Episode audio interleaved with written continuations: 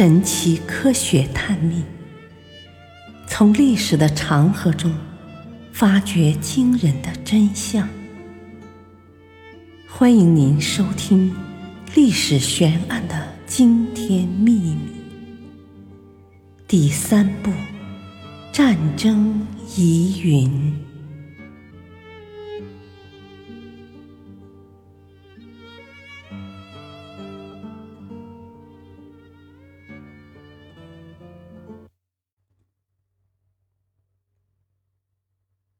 黄海海战，致远号沉没之谜。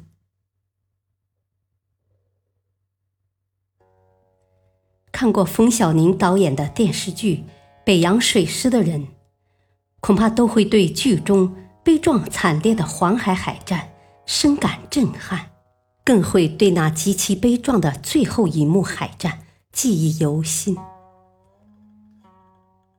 一八九四年九月十七日下午三点半，黄海海面。此时，清政府的北洋舰队已与日本海军鏖战一百分钟，处境困难。旗舰“定远号”屡中敌弹，超勇、扬威二舰先后中弹沉没，平远舰。中弹后驶离战场，暂避。日本舰队由北洋舰队的右翼向左翼回旋，驶至旗舰“定远号”前方，向定远舰进逼，情势万分危急。这时，致远舰管带邓世昌为保护旗舰，下令开足机轮。驶到定远舰之前，迎战来敌。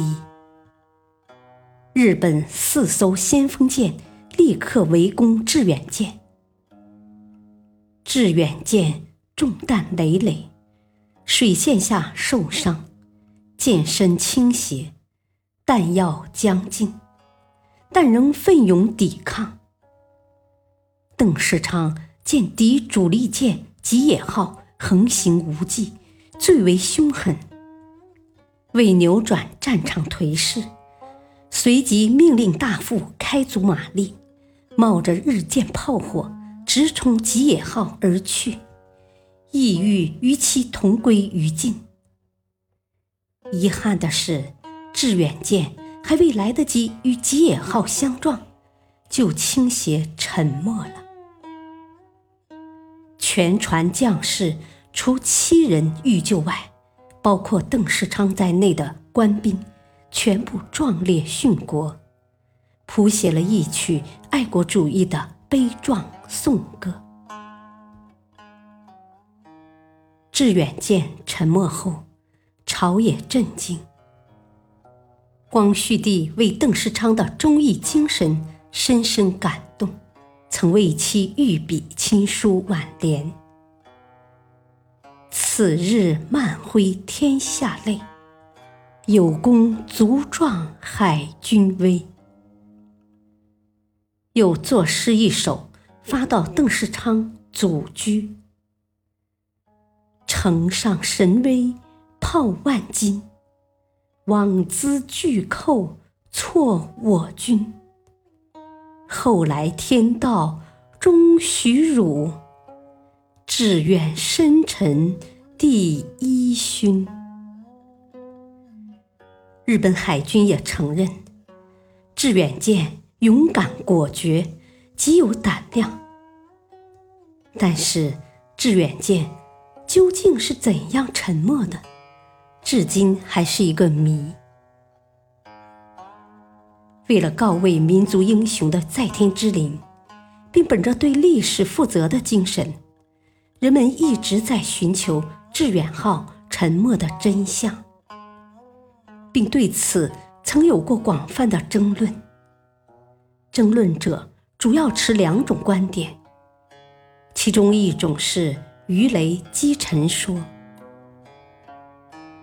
清末民初学者姚锡光在其《东方兵士纪略》中称：“致远要弹尽，至于倭见吉野直。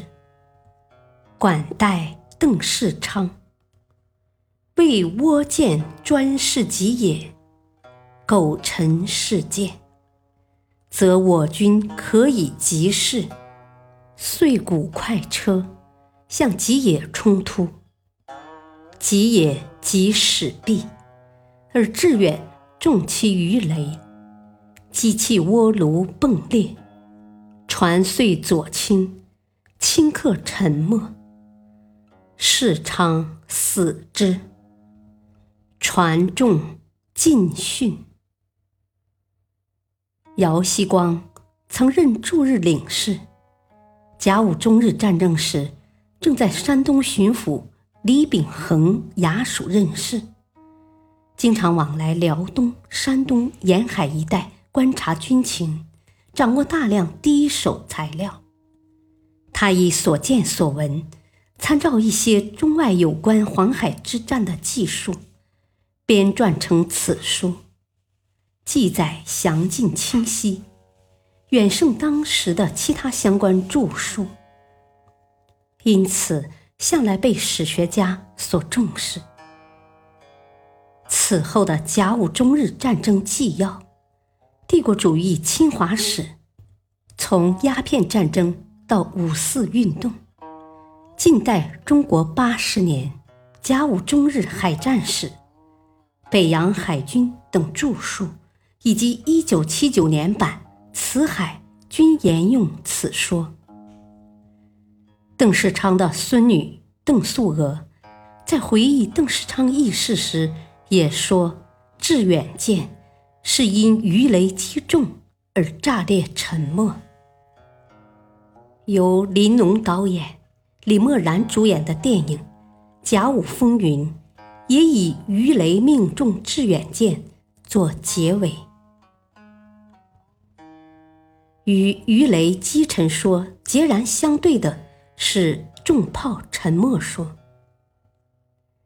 北洋舰队提督丁汝昌在海战时正身处旗舰定远舰上指挥作战。他在战后第二天向北洋大臣报告海战经过时说：“倭船快，炮亦快且多。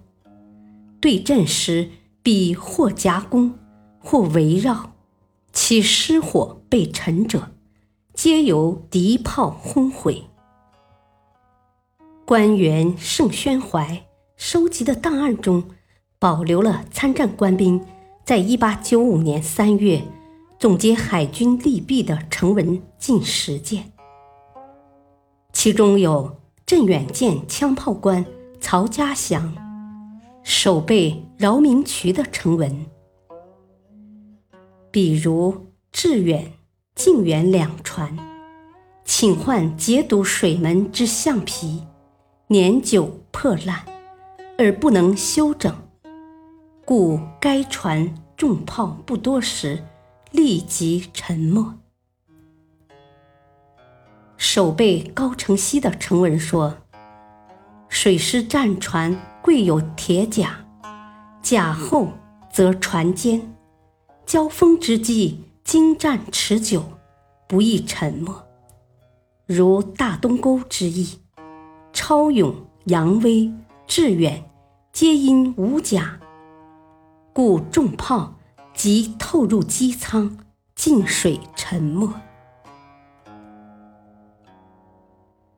当时参战的外国军官泰来，在甲午中日海战见闻记中也说：“为敌炮所沉者三件，其中有一为忠勇之、邓军所统之致远舰。”主张重炮沉没说的。均为海战参加者。由于这是亲见目睹，自然也引起了世人的极大重视。电视剧《北洋水师》中，致远号沉没即采用此说。参战目击者都说，致远舰是中敌炮而沉没，而史学家们。却众口一词。致远号是重鱼雷而沉，因此致远舰沉没的真相，也就成为至今尚未解开的一个谜了。感谢收听，本集播讲到此，下期继续播讲，敬请收听，再会。